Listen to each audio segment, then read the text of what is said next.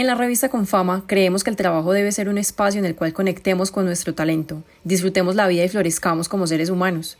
Por eso nos unimos con 13%, quienes están convencidos como nosotros de que todos podemos amar y disfrutar nuestro trabajo, que se vale aprender de lo que emerge y aprovechar las oportunidades inesperadas. En definitiva, creemos que el propósito de vida se construye. Yo soy Andrés Acevedo. Yo soy Nicolás Pinzón. Y tenemos un podcast que se llama 13%. Algunos de ustedes lo conocerán, otros probablemente no. Y digo otros porque este es un episodio especial que estamos haciendo junto con, con Fama.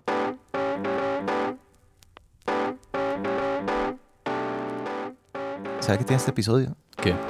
Creo que nos permite hablar de un tema que hemos criticado pero no hemos tocado, que es este de saltar al vacío. Sí. ¿Se acuerda? Como el discurso este de Instagram, de salta al vacío, el piso aparecerá. Em, que todo el mundo cree que si, si no está satisfecho con su trabajo, tiene entonces que eh, como tener coraje. Y como si eso fuera todo, ¿no? Tomar una decisión radical. Sí, y que como la única forma de disfrutar la vida es saltar al vacío. Exacto. Además, como si, como si toda la distancia que uno tuviera que recorrer fuera un salto de distancia. Un saltico corajudo. Sí. Eh, y bueno, yo creo que ya llegó la hora de que dejemos de criticar y pues lo miremos más a profundidad. Entonces, pues le voy a hablar de Marcela, Marcela Fernández. Eh, imagínese, yo no sé si usted en el colegio conoció a este personaje, pero la típica persona que se apropia de todos los proyectos, que está metida en todo, que está en el consejo estudiantil, también la que hace el anuario. Pues yo no sé si ella hizo eso en realidad. Lo que sí me contaban es que, por ejemplo, ella estaba metida en los proyectos como de reciclaje eh, y cosas de ese estilo. Eh, pero para hacerse la idea, simplemente imagínese alguien inquieta, extrovertida. Ya. Eh, ya sabe. Ya, ya, ya me lo imagino. Bueno, esa es Marcela Fernández. Pero que cuando empezó la universidad, esa misma inquietud, esa necesidad de movimiento, pues le empezó a pesar. Era un, era un sentimiento de esto no es suficiente. Eh, yo intentaba hacer actividades, por ejemplo, con los compañeros de la universidad y todo el mundo estaba o clavado estudiando como si lo único que importara fuera la nota en el examen o súper desconectados de lo que estábamos haciendo en las clases. Marcela sentía, como dijéramos, como si la universidad no fuera suficientemente frenética para el ritmo que ella estaba acostumbrada. Estamos hablando de una mujer que tiene un sesgo potente por la acción. Y justo por eso, en esos primeros semestres, la universidad para Marcela... Para mí la universidad no era la vida real. Yo siempre estaba tomando nota en clase y con una hoja al lado, con todas las ideas que se me estaban ocurriendo o con todas las historias que quería contar, que estaban afuera de esas cuatro paredes. Y lo único que hacía es mirar mi agenda llena de ideas y decir, ¿cuándo voy a hacer esto? Si me voy a graduar, y voy a conseguir un trabajo gracias a ese título universitario y ese trabajo seguramente me va a pedir otras cosas que no va a ser estas ideas o estas historias que quiero contar. ¿Para qué entonces necesito un título? ¿Sabe qué título podría ponerle uno a este episodio? ¿Cuál? Una becada que no quiere ir a la universidad. Y no es que no quiera ir a cualquier universidad. Marcela Fernández no quería ir a la universidad de sus sueños. Yo escribí una crónica en el colegio y AFID me becó la el primer semestre en Medellín. Entonces, digamos que ya tenía universidad garantizada el primer semestre. A partir de ahí eh, me becaron en otra universidad en España. Entonces dije, bueno, pues me voy a esa universidad y después de que esa beca se acabó, eh, dije, no, yo siempre he querido estudiar en la universidad. Eh, de, en Pamplona, la Universidad de Navarra, que era como en ese momento, pues para mí, la, la meca del periodismo. Es raro porque uno entendería eso más fácil cuando a una persona no se le facilita la universidad y pues Total. sale.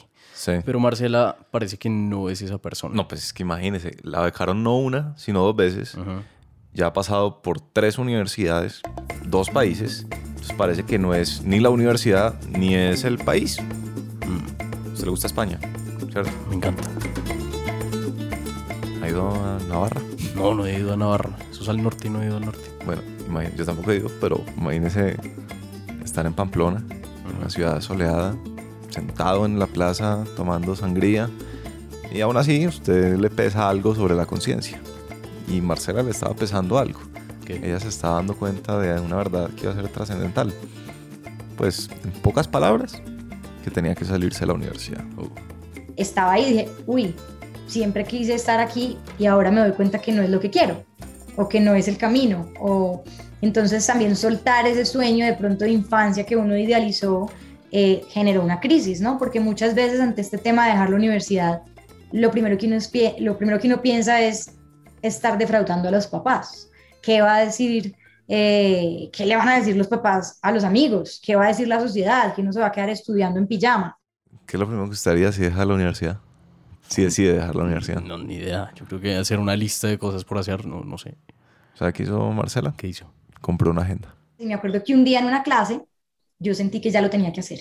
Fui, compré una agendita y escribí como un manifiesto. Hoy no sé qué, voy a decidir dejar la universidad. Esta agenda se va a convertir en el recordatorio de por qué estoy tomando la decisión que estoy tomando. Y de a partir de ahí, todas las personas que conocí en España, amigos, profesores, hasta el rector, periodistas, toda la gente que fui conociendo firmó esa agendita y era palabras de motivación para que yo, eh, pues yo me imaginaba leyéndola en el avión, dándosela a mis papás, para que un día que no tuviera dudas. El manifiesto no solo le servía como una manera de comprometerse en público y por lo tanto de incrementar las posibilidades de mantener esa promesa. Marcela también sabía que lo que se venía era duro y que esas palabras de aliento, esas firmas de personas que querían que las cosas salieran bien, pues las iba a necesitar.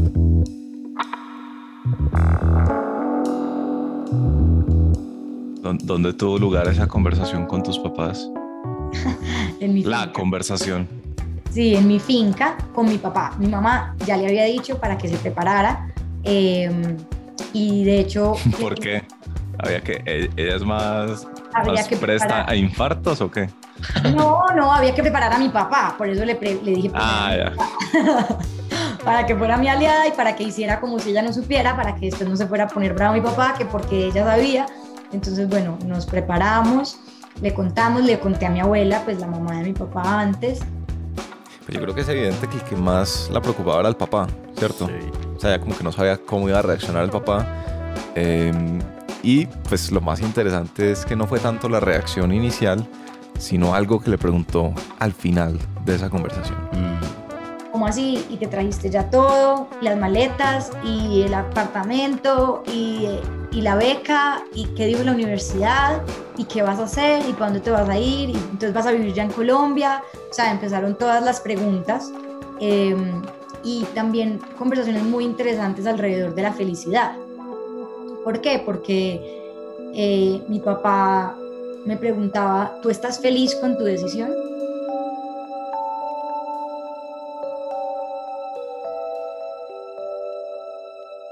Dura esa pregunta, ¿no?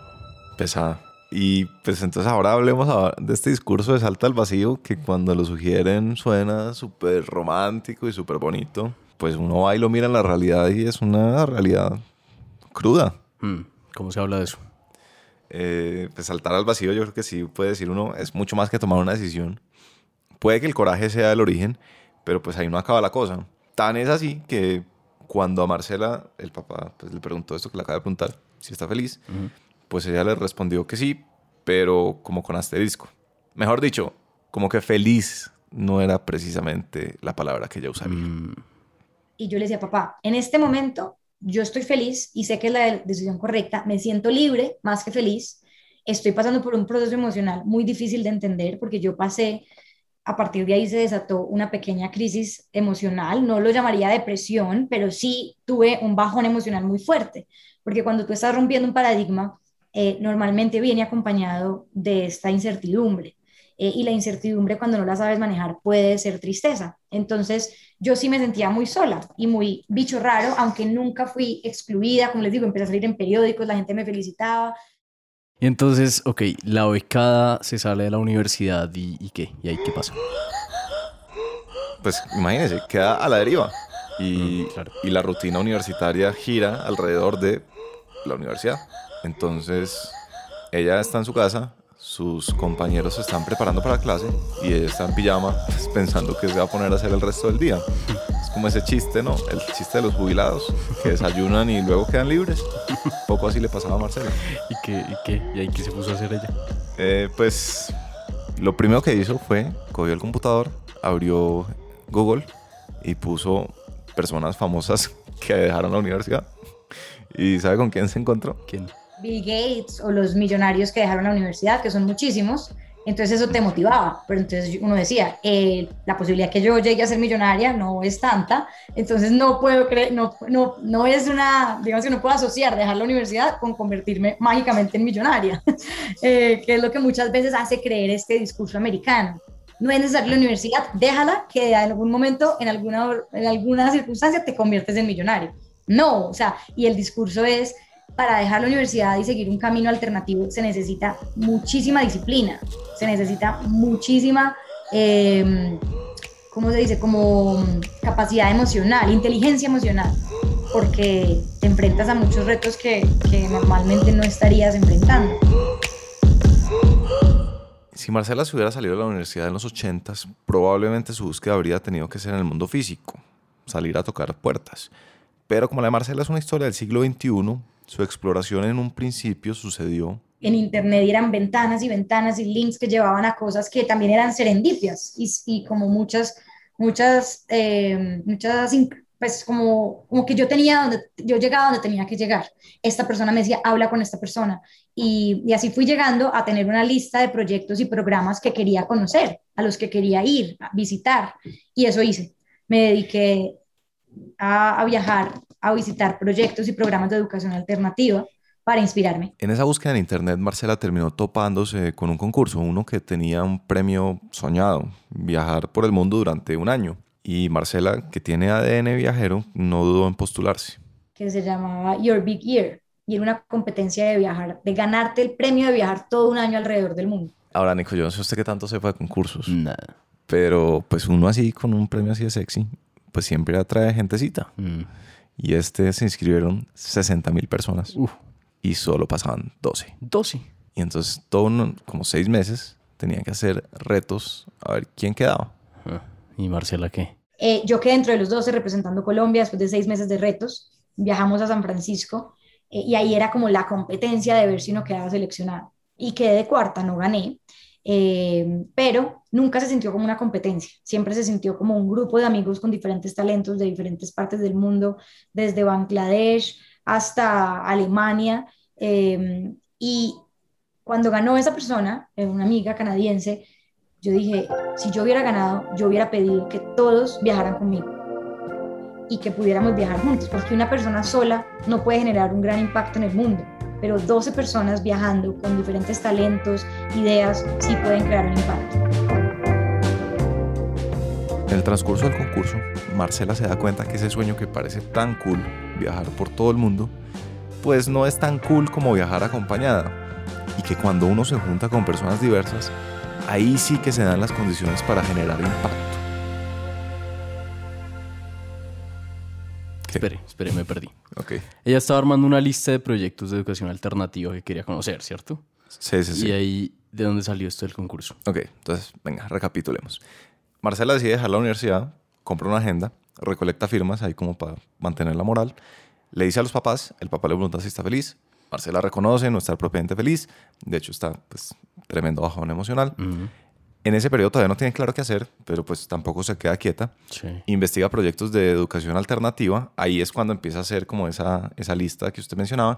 Al mismo tiempo se postula a este concurso, va haciendo Mm. los retos. Eh, una vez termina el concurso, pues ella no queda, pero tiene toda esta lista de proyectos y decide que tiene que conocerlos. O sea, era Marcela yendo puerta a puerta diciendo, soy Marcela, me salí de la universidad, te quiero conocer. Sí, pues no puerta a puerta, o sea, estos proyectos estaban regados por todo el mundo. Entonces era más como, pues, que ciudad a ciudad, país a país. Eh, el caso es que sí, fue a conocerlos, pero ella, ella tenía claro algo y es que de toda esa experiencia tenía que resultar algo tangible. Claro. No solo pues una red de contactos o conocimientos, una experiencia chévere, sino algo concreto. Y entonces decide hacer un documental. Un documental sobre qué, sobre como los proyectos que va a conocer. Exactamente. Cuando empezamos a editar y a pensar a aplicar festivales que hacemos, eh, cine, televisión, qué formato, yo me di cuenta que yo no era experta creando documentales y que en lugar de crear el documental, quería montar un proyecto que yo no había visto, que no había encontrado eh, en esa búsqueda, que era el concepto de aprender viajando. Entonces monté mi propio proyecto, se llama On Board, eh, y era el, era el mundo como salón de clases. eh, y el concepto de viajes experienciales donde pudieras aprender viajando. Entonces, Luego de conocer varios proyectos y de advertir guía. ciertas fallas que compartían entre ellos, Marcela decide montar su propio proyecto, Onboard. Con Onboard, Marcela ofrecía inmersiones temáticas en diferentes países. No, no, a ver. Explíqueme eso de inmersiones temáticas en diferentes países porque eso suena rarísimo. Ok, mejor dicho, vamos a conocer Colombia. Ajá. Entonces Colombia es conocido por su café. Entonces vamos a hacer como una inmersión en el país, conociendo fincas cafeteras y así de paso pues conocemos el país. Ya, e- eso es un ejemplo literal. Sí, literalmente hicieron eso. Ah. Vinieron a Colombia, hicieron un tour eh, por varias regiones, por varias fincas cafeteras y pues tenían gente de todas partes del mundo. Bien. ¿Y, y a la empresa Onboard le iba bien?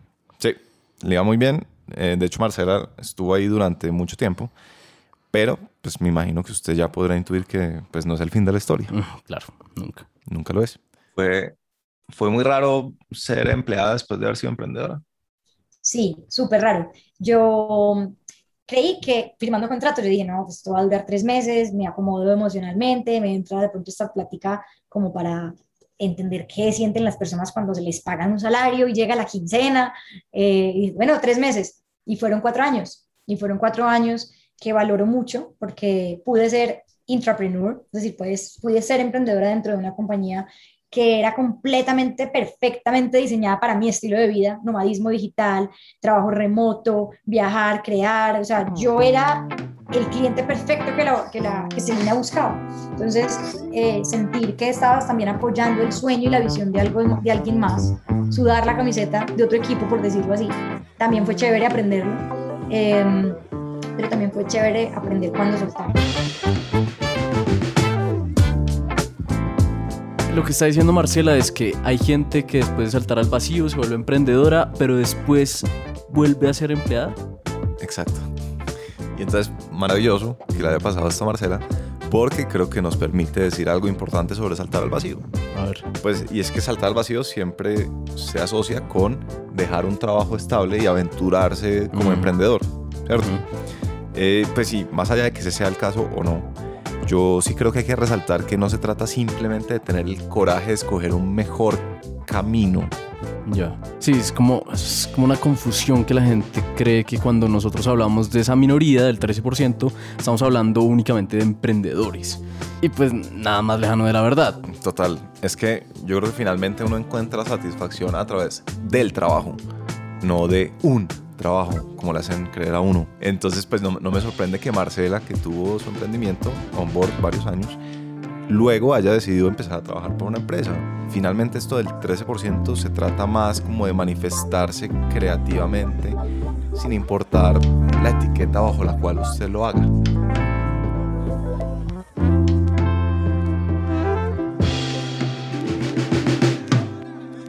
Yo les voy a contar una historia brevemente. Yo a los 14 años era amante del reciclaje. O sea, en mi colegio a mí me reconocían porque era la que estaba motivando a todo el mundo para, eh, para llevar periódicos, para estar separando, para reciclar. Mi familia me, me recordó que yo les inculcaba eso y que era como un policía eh, con ese tema. Terminamos yendo a, a- a Noruega a representar a mi colegio por las prácticas de reciclaje que teníamos. Aunque para muchos Marcela era la niña del reciclaje, al salir del colegio esa faceta de su vida se evaporó en medio de nuevos intereses. Y este año, accidentalmente, por cosas de la vida, de esos puntos que uno ve que se van uniendo, eh, terminé conociendo a Marce la Recicladora, eh, que para los que no saben, pues es, es la primera youtuber que nos le enseña a Colombia a reciclar. Esto sucedió mientras Marcela trabajaba en una cadena de hostales que se llama Celina. Yo me encargaba de los embajadores de marca a nivel global, ¿no? Entonces, Marce la Recicladora era fan de Celina, íbamos a hacer un, como un retreat, como una especie de encuentro con los embajadores de marca en Colombia, y eh, pues me dijeron, Marce es fan de Celina, ¿por qué no la invitas? Marcela ya sabía más o menos quién era Marce la recicladora, entonces la invitó y durante el retiro se cayeron bien, pero Marcela empezó a darse cuenta algo que le sucedía a Marce la recicladora. Yo veía que ella siempre estaba como muy ocupada, que tenía que salirse de charlas, de cosas, y hubo un momento en que tuvo una llamada o, o un- o una situación eh, en la que yo le dije, no, espérate, pero es que tú para eso ya necesitas una manager. Y ella dice, sí, urgente, estoy necesitando una manager, pero realmente no, yo sé que ya le he insistido mucho con este tema de que Marcela es una persona muy volcada hacia la acción, pues que en verdad me impresiona. Eh, a cualquier persona le dicen, no, necesito una manager y, y responderían, sí, necesitas una manager, pero pues ni idea quién. En cambio, Marcela, pues Marcela no. Marcela le dijo, bueno, ¿y qué tal si yo soy tu manager? Y yo nunca he sido manager de nadie. Ella me dijo, bueno, yo nunca he tenido manager, ensayemos. Entonces ahí fue, pues nos reímos mucho porque yo me llamo Marce, obviamente, pero ella es Marce la recicladora, entonces ¿cómo van a diferenciar si están hablando con la manager o con Marce? Y me terminé convirtiendo en manager de una influencer sin en mi vida haber sido manager, sin ser experta en marketing en redes sociales, sin eh, tener conocimientos que a lo mejor son necesarios para lanzarse a una tarea, eh, incluso de, de ser experta en reciclaje. Y tuvieron que pasar 15 años para que yo me conectara con algo que de chiquita la gente veía en mí y que de pronto yo olvidé. Entonces ese proceso de paciencia puede durar 15 años y no es solo paciencia, es uno abrir otros caminos que nunca se imaginó que iban a pasar. Y, y es ahí donde están las oportunidades. oye Nico, una reflexión. Usted que estamos viendo la era de la información. Supongo, sí. Yo no sé si usted ha escuchado esto, que cualquier persona hoy en día en su celular tiene más poder de información que el presidente de Estados Unidos en los 70s o en los ok. 80s, bueno, no sé bien. Eh, y pues también lo, lo que es cierto es que cada vez hay menos barreras de entrada al conocimiento, cada vez hay más acceso. Y yo sé que suena a obvio, a obviedades, pero vea que Marcela tiene una perspectiva que creo que puede ser útil. A ver, a ver. Pues es como esta frase que la verdad no me la sé bien, pero es como siempre estamos sobre los hombros de gigantes. O sea, el conocimiento ya está. O sea, ya, ya, ya está ahí, ya ha habido suficientes libros, suficientes investigaciones, pero lo que hacemos con, ese- con ese conocimiento es lo que hace la diferencia, ¿no? Sí, yo creo que uno podría decir que curiosamente la era de la información, más que informados, necesita, necesita hacedores. Pues, si el conocimiento ya está, Ejemplo, el alimento del glaciar es la nieve. ¿Qué le está pasando a los glaciares? ¿Por qué se están muriendo o derritiendo? Se están muriendo de hambre, porque no hay nieve. ¿Por qué no hay nieve? Porque está demasiado caliente arriba y es el calentamiento global del que todos hablamos. Si queremos que tengan alimento, ¿cómo hacemos para fabricar nieve? Y esa, esa pregunta tan sencilla eh, es tesis y tesis y tesis de científicos y personas que de pronto se preguntaron esto, pero que si tú te haces esta pregunta con un ingeniero, un artista, un biólogo, eh, un activista, un campesino, un indígena, y juntas los diferentes saberes, de pronto podemos hacer lo que parece imposible, y es que podamos volver a nevar. Entonces, si uno junta todo eso, de pronto puede lograr que algo que parece tan irreversible como el derretimiento de un glaciar pueda no detenerse, pero sí prolongar la existencia de ellos en el planeta. Yo hace tres años creé un proyecto que se llama Cumbres Blancas y busca darle visibilidad a los glaciares que tenemos en Colombia. No sé si saben, pero son seis y se están derritiendo.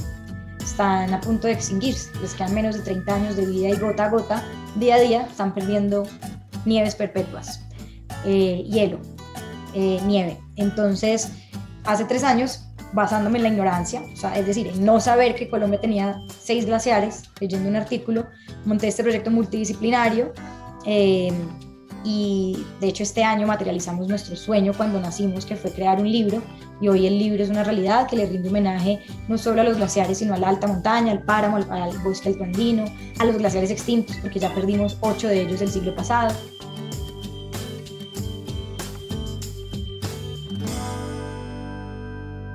Sí, o sea, literalmente, Marcela es esa persona que se lee un artículo, piensa, hoy deberíamos hacer algo sobre esto, y luego sale y lo hace. Hmm. Pero entonces vea qué tan interesante. Para muchos, pues la ignorancia es un tema, es como una falla, pero Sí. para Marcela es una oportunidad, ¿no? Si ella ignora algo, entonces pues allí hay oportunidad de aprender algo. Y no solo eso, también como de conocer ciertas facetas suyas que nunca se habría imaginado. Para mí la vida, yo me despierto viendo qué voy a aprender hoy, qué va a ser revelador y muchas veces ese aprendizaje es lo que puede generar después solucionar un problema en la humanidad o crear una empresa súper exitosa. en mi caso, ha sido eh, ir encontrando personas con las que siento afinidad para trabajar y crear proyectos y dejar huella. Ese es, por ejemplo, es Cumbres Blancas. Cumbres Blancas es un grupo de extraños, nosotros no nos conocíamos, eh, pero que necesitaba para darle a Colombia el libro que se merece en homenaje a los glaciares, al mejor fotógrafo de naturaleza. ¿Cómo lo encuentro? En una charla TED que di, el fotógrafo que habló, sé que tiene link con todos los fotógrafos. Ok, eh, Santi, necesito montar un proyecto que tiene que ver con eh, glaciares. ¿Quién es el mejor fotógrafo de naturaleza? Ok, aquí te paso estos tres. Si el primero te dice que sí, ese es César David Martínez. Hoy no solo fotógrafo del libro, sino también editor, embajador de cumbres, con quien hacemos expediciones, amigo, y hacer que las personas se conviertan como en esta sensación de tribu, de familia, de comunidad, lo que les decía. Para Marcela no saber no es un motivo de parálisis. Finalmente, ella si de algo se acuerda de su paso por la universidad, es de lo siguiente. Yo creo que cuando estudiaba periodismo, una de las cosas más interesantes que aprendí, eh, que a lo mejor fui a la universidad para escuchar esa frase, es lo más importante de un periodista no es saberlo todo, sino saber quién sabe. Y yo creo que esa fue, ha sido mi premisa, saber quién sabe, a quién hay que buscar para aprender X, glaciar, paz, reciclaje, eh, ¿cierto? Entonces, eh, cuando uno vive en esa actitud de siempre puedo aprender más, los demás saben más que yo, eh, yo no me las sé todas, la vida se vuelve fascinante.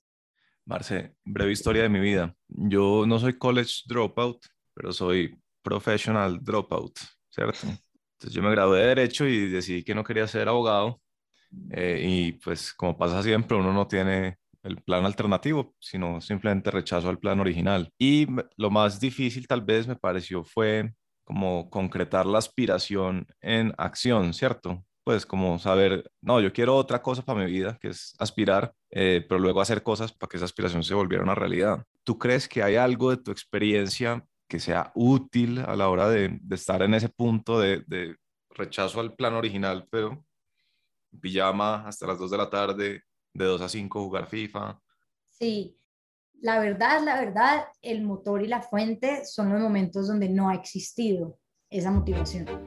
Sea, cuando tú has tocado fondo o te has dado cuenta que, que has perdido el sentido, el propósito, en esos momentos de crisis que hablábamos, que uno siente que no va a salir, pero uno sabe que sí va a salir algún día, solo que no sabe cuándo, de estar en esos momentos de, escucha, no tengo ideas, no sé por dónde empezar, no sé qué hacer, no sé cómo ganar plata, no sé qué decisión tomar, estoy paralizada. Eh, cuando han llegado esos momentos, para mí es cuando es como, ok, téngase, que lo que usted necesita es descansar, enfocarse en usted, conocerse, porque el proyecto que se viene necesita demasiado voltaje y necesita que esté fuerte para poder crear lo que se viene. Para Marcela Fernández, la motivación para pasar a la acción surge, y no crean que no nos damos cuenta de lo irónico que es, de la inacción.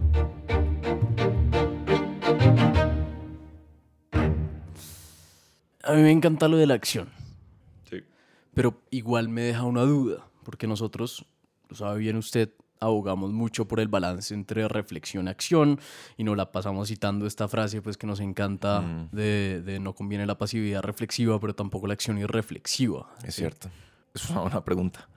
Pero yo diría que sí, Marcela es una fuera de serie en cuanto a su capacidad de hacer y de ejecutar, pero yo no creo que eso la haga una persona no reflexiva. Mm. De hecho, vea lo que dice sobre la diferencia entre forzar las cosas y perseverar ojo, forzar no hay que confundirlo con perseverar, porque hay que perseverar para lograr lo que uno quiere, va a ser difícil aceptar el rechazo, muchos no, tocar puertas, todo lo que uno ya sabe. Pero cuando uno siente que uno está forzando las cosas y que no es natural, que no es orgánico, que la vida está intentando demostrarte que no es por ahí, no quieres escuchar, ahí suele ser el momento que uno dice, eh, no es por acá. Hagamos una pausa en el camino, reevaluemos, reconsideremos eh, y y ese suele ser el momento donde uno sabe que no es por ahí y que llegan las respuestas que uno sí quiere encontrar. Para alguien que está tan acostumbrado a hacer, pues es normal que las etiquetas, ¿no? Emprendedor, empleado, no funcionen mucho. en este momento uno podría decir que sí, Marcela es una emprendedora, pero quién sabe dentro de seis meses si lo seguirá haciendo. Mm. De pronto pues, se emociona con una oportunidad en otro lugar y, y- y encuentra dónde manifestarse creativamente. Sí, sí, de acuerdo, yo estoy de acuerdo, pero sabe que me preocupa un poco que nos hayamos desviado del tema con el que empezamos, ese de- el, de, el de saltar al vacío. Sí, pues sabe que yo no creo que, que estemos perdidos. Es que finalmente lo que queríamos era cuestionar esa idea de que una vez uno salta al vacío le empiezan a pasar cosas buenas y pues que de pronto entra el 13%. Y pues yo creo que lo de Marcela es una prueba importante de tal vez la magia no está en saltar, tal vez la magia está en actuar ujú, y que solo la acción genera oportunidades. Sí, Eh, y eso nos permite salirnos un poco de este discurso de que a menos que uno salte el vacío y sea corajudo, pues no le van a pasar cosas buenas. sí.